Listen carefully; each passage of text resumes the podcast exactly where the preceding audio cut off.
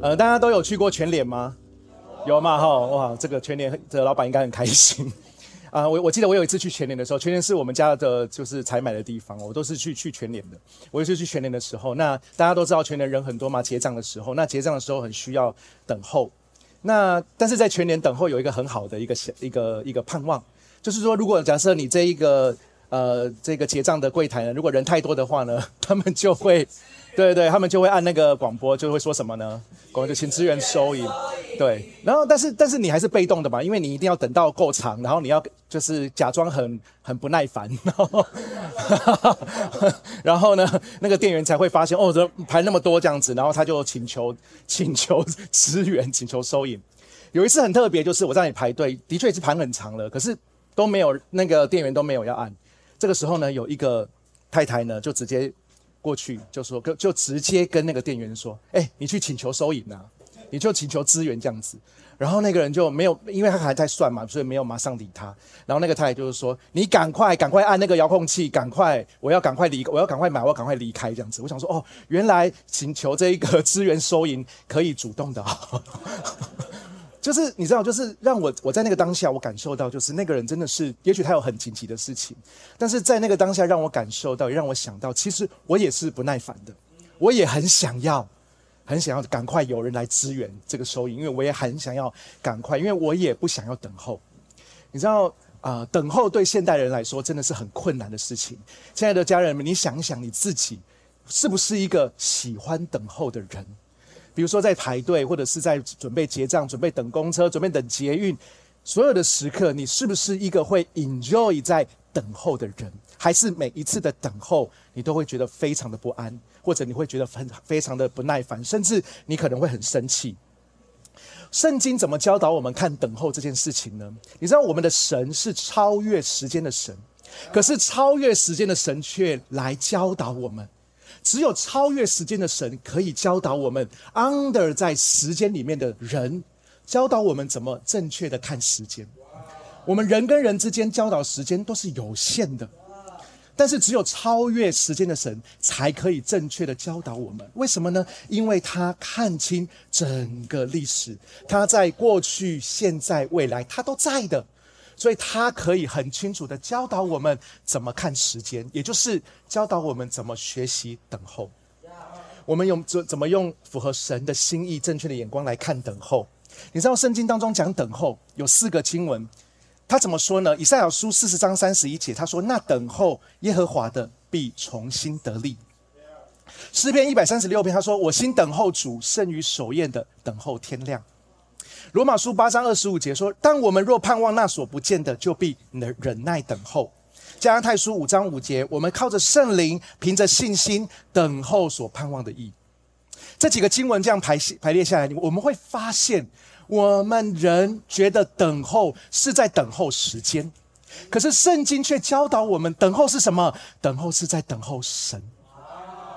让我再说一次，这四个经文都教导我们。他说：“那等候耶和华的，他说我的心等候主。他说我如果盼望那所不见的，我就可以等候。他说我靠着圣灵，凭着信心，我要盼望那个所盼望的意，就是耶稣基督。所以，我们每个人以为在等候时间，但是神超越时间的神告诉我们：那我们不要只是等候时间，我们应该要等候的是等候神。”原来我们不是在等时间到，我们在等神到。就好像是一般人对于世界末日的想法是什么呢？一般人对于世界末日想法就好像是一个倒数的时钟，好像在倒数。不管是多少几千年几万年，反正就是在倒数。然后世界末日就是倒数的时间到零的时候，一切就不管你觉得你是一切都极尽，一切都归于虚无，还是一切都毁灭。反正一般人对于世界末日就是在等时间到。但是基督徒对于世界的终了的想法应该是什么？圣经教教导我们了。圣经说，我们等候世界的最后那一天，就是最大的那一日。我们的心应该是等候神，因为最后那一天不是时间到，最后那一天是耶稣会来。所以，对于时间，对于等候，我们应该有另外一个眼光。所以我们等候，我们在我们看等候，就不再是消极的让时间过去，是一种积极的倚靠神的过程。我今天的信息题目叫做什么呢？等候是最美的信号。跟你旁边的人说，等候是最美的信号。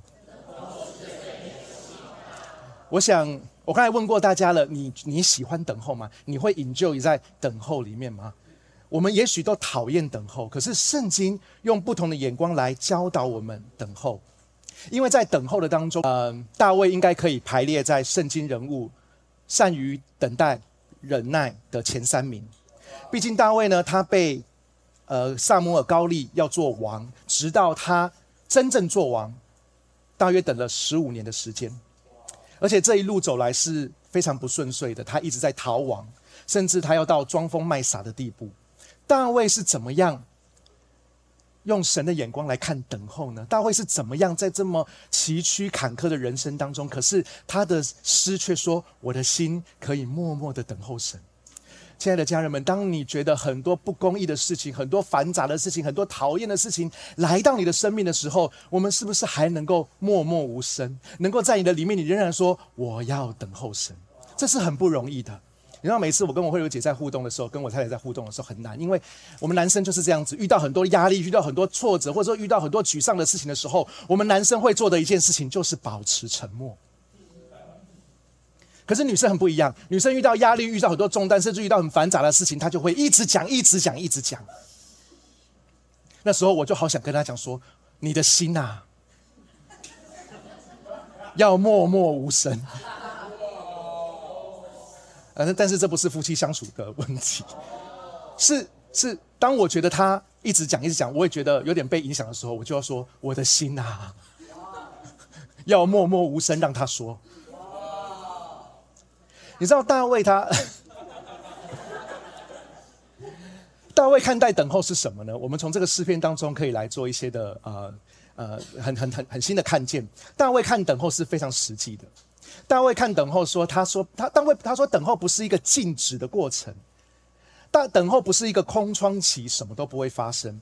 大卫第一个说，他说在等候的里面还是会遇到挑战。还是会遇到困难，还是有让你不知所措的时候，在等候的里面，仍然会遇到困境。大卫在这首诗一开始说：“我的心默默等候神。”他说：“神是我的拯救，我的堡垒，我不致动摇。”大卫讲的非常的大声，讲的非常的坚定，讲的非常有信心。但是这一句话他讲的时候，并不是他状况很好的时候，并不是他觉得很 OK 的时候。其实他这个时刻的状况。是不不 OK 的，是不好的。为什么我们知道？因为第三节、第四节他就说：“我就像一面摇摇欲坠的墙壁。”他说：“我像即将倒塌的篱笆，很多人攻击我，置我于死地。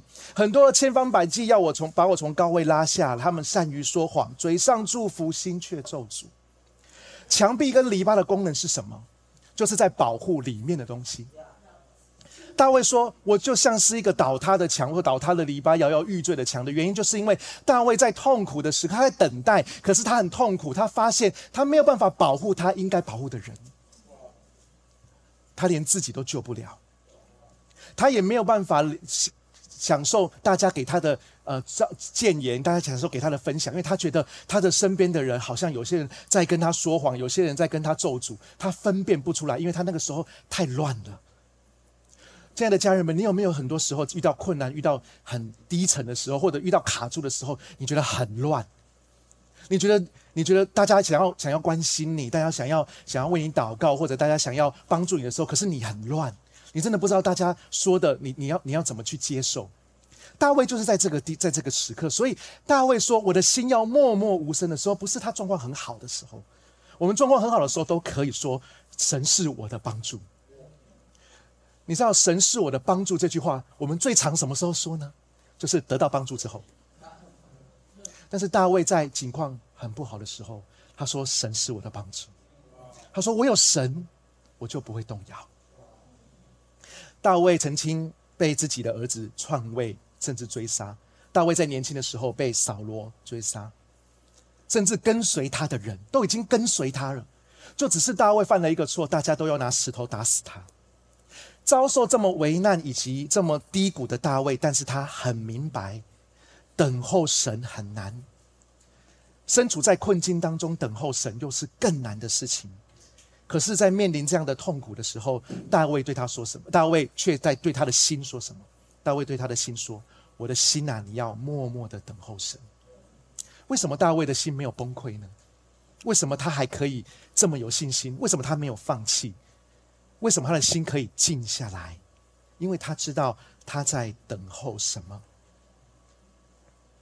我们最痛苦的就是因为我们不知道我们在等候什么，我们不知道未来在哪里，我们不知道我们面对未来我们是恐慌的，我们是害怕的。但是有一个信念，即使大卫在很痛苦的时候，他仍然可以安静无声、默默等候，是因为他知道他在等候什么。他说：“我在等候神。”所以他说：“唯有神是我的磐石。”他不是在等候谁的帮助，他不是在等候什么翻转、什么逆转，他不是在等候那些人的作为。他说：“我在等候神，因为只有神是我的磐石，是我的拯救，是我的堡垒。”大卫在说什么呢？大卫说：“的确，人看我，实际的情况是摇摇欲坠。每个人看我，我看我自己，都觉得我快不行了，我快要倒塌了。但是有另外一个真理是什么？真理就是神是我的磐石。”是我的拯救，只要有神，我就不会摇摇欲坠；只要有神，我就必不致动摇。所以我想要鼓励我们亲爱的家人，亲爱的 future 的家人，我们知道等候真的是非常困难的事情。面对在困境当中的等候，找不到解答，找不到出路，真的是非常痛苦。如果你正在这个等候的过程当中，你正在这个痛苦的境况里面。我们需要相信救恩是从神来的。我们要等候的不是其他的人事物，我们其其他的人事物没有办法拯救我们。圣经上面说，唯有神，唯有神才是我们的磐石，唯有神才是我们的拯救。关于等候，大卫在诗里面继续的说。他说：“在等候的里面，我们不要白白的让这些时间流逝过去。在等候当中，我们有一件事是非常要做的，就是要与神对话。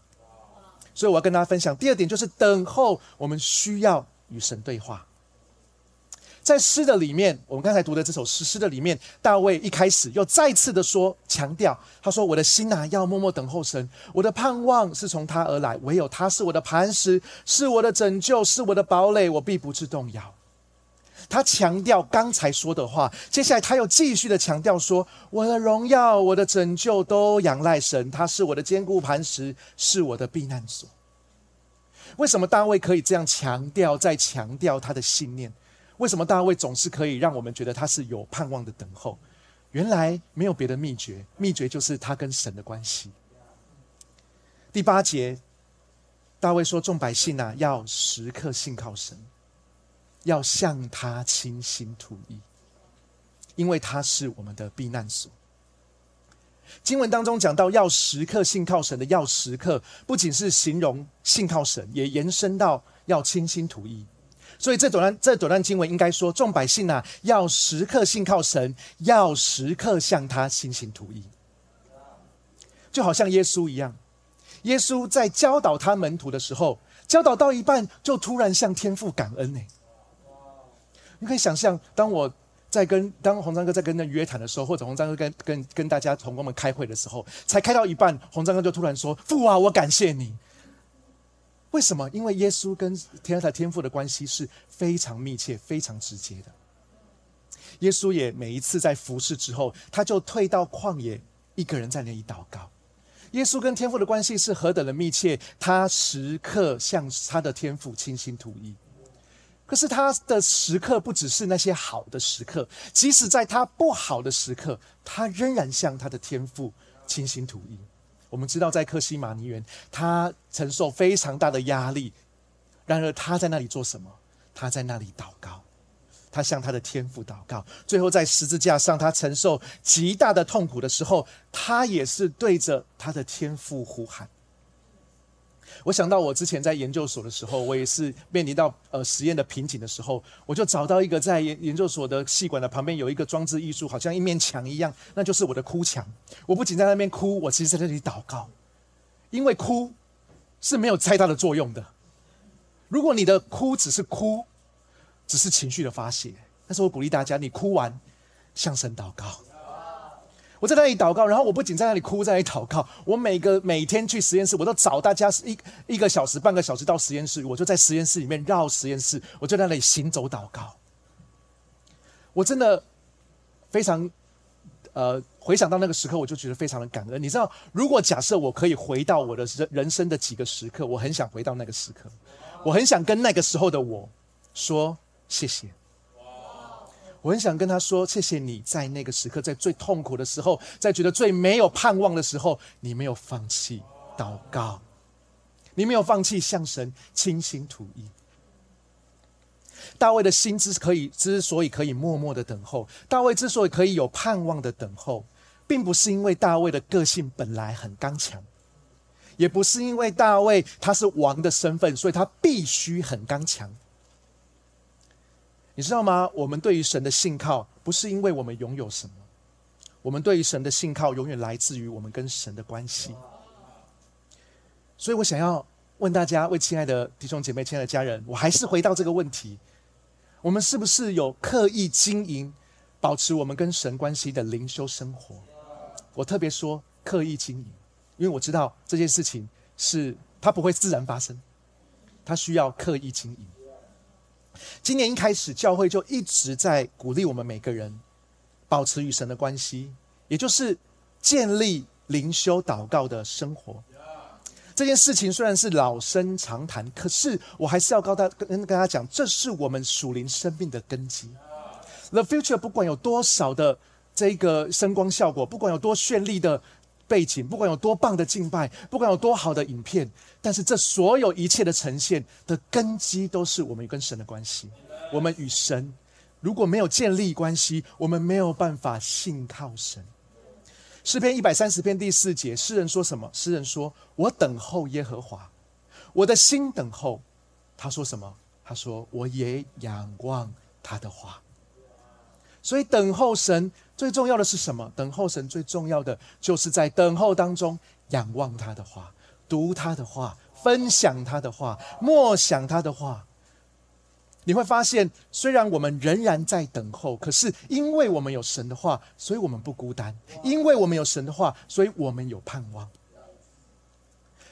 在上个世纪、二十世纪的英国知名的牧者。中马田牧师他说一句话，他说：“一个人信心所发出来的力量有多大，是取决于什么呢？取决于他对神的认识有多深。所以等候真的是一个痛苦的过程，但是等候的确可以帮助我们更多认识神。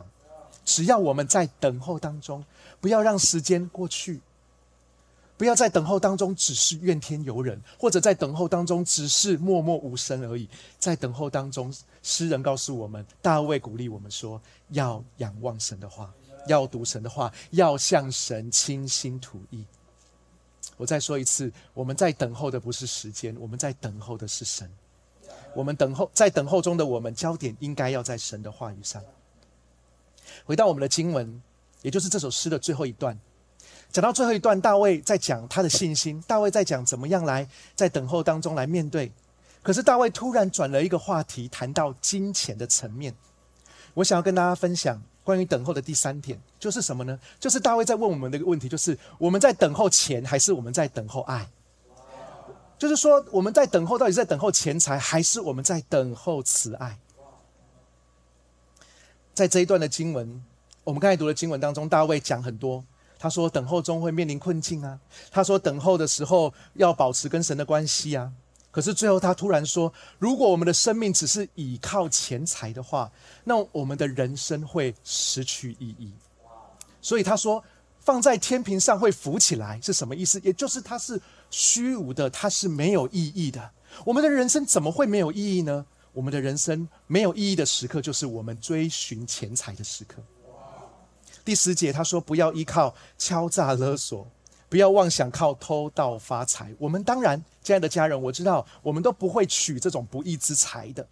可是圣经却讲说，即使用正常的方式得到更多财富，他说，即使财富增多，也不要依靠它。什么叫做不要依靠财富？亲爱的家人们，不要依靠财富。简单的来说，就是不要把财富当做神。我们不会把财，我们不会把钱当做神的。可是，如果有一个人问我一个问题，他说：“洪章哥，你觉得是有钱给你安全感，还是有神给你安全感呢？”哇，我回答不出来。我也很想很有信心，像大卫一样说：“神是唯有神是我的磐石。”可是，如果真实的面对实际的状况，洪章哥，你觉得有钱给你安全感，还是有神给你安全感？我不一定可以马上回答不出，回答得出来。为什么？因为实际状况就是，当这个场地在装修，需要大量的金钱的时候，我是我那个时候是最瘦的时候啊。为什么那个时候是最瘦啊？因为压力很大，吃不下，睡不着，每天在那来回奔波。所以我真的有信心的说：“哦，no，我我我真的相信，我唯有神是我的磐石，我真的相信，我真的可以在我的里面，我好像还是在等候钱财。我知道我在建立教会，我知道我应该要等候神的公义，可是在我的里面，我的不安全感是一直告诉我说需要钱，需要钱，需要钱。我的不安全感没有告诉我说需要神，需要神，需要神啊！我的害怕，我的压力是来自于我害怕。”没有钱，而不是害怕没有神。可是大卫为什么可以这么坚定的说：“我们不要依靠钱财，我们应该要依靠神呢？”是因为大卫非常清楚，他很真实的，他听见神跟他说，而且他讲了好多次。他说：“神讲了讲好多次。”第十一节，神再三告诉我，他说：“全能属于神，所有的一切都是从神来的。”你知道我很喜欢这个呃大卫或者是这个诗人说神再三告诉我，因为我发现原来大家都是普通人啦，原来是大卫也需要神一直跟他说嘛，所以我们也要这样啊，我们没有办法一下子就神跟我们说第一次，然后我们的一生都非常的坚坚强，no，我们需要神一再的跟我们说，我们是会软弱，我们是会跌倒，有的时候我们会没有信心。但是有一个一条道路，有一个盼望，就是神会再三的提醒我们，神会再三的告诉我们，全能属于神。原来我们的习惯是什么？我们的习惯是把眼光专注在自己身上，而不是专注在神的身上。我们在意的是什么？我们在意的是自己没有钱，而不会在意自己属于谁。让我再说一次，我们在意的是我们有什么，而不是在于我被谁拥有。因为我拥有什么，我比较可以有安全感。可是我被谁拥有，我不不太清楚，我不知道啊。我们的成长背景没有给我们这样的安全感。我们成长的背景，我们所有的教导，社会给我们的观念，就是我们一定要拥有我们看见的东西。但是你知道，有一个力量是看不见的，就是你知道你属于谁。如果你知道你是属于神，你知道一切的好处、一切的恩典、一切的祝福都是从神来的，你要祈求自己，我要属于神。你要告诉自己，我是神的儿女。说到要依靠神，那么到底要依靠神的什么？圣经上面教导我们说，就是要依靠神的慈爱。第十二节他说：“主啊，你充满慈爱，你必照个人的行为来施行赏罚。”大家还记得刚才大卫说什么？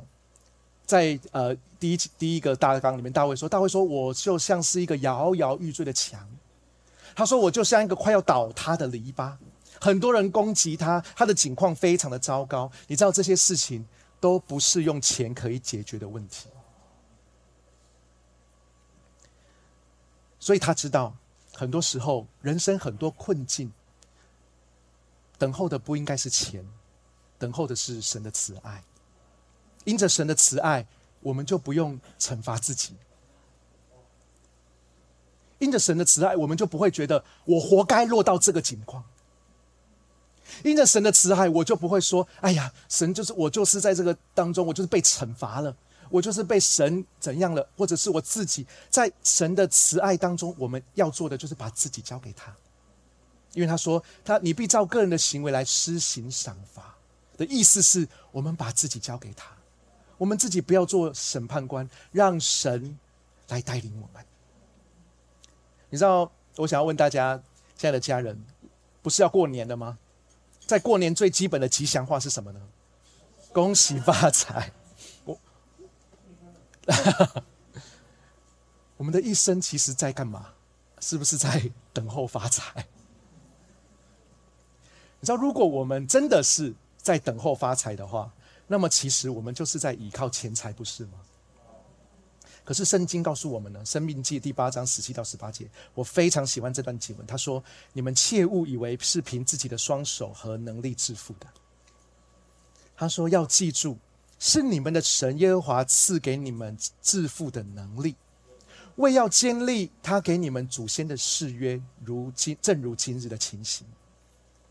所以我们要依靠的是神的慈爱，因为。”神的慈爱会帮助我们，会带领我们。我们有多少的能力来得着钱财，不是因为我们自己，而是神的慈爱。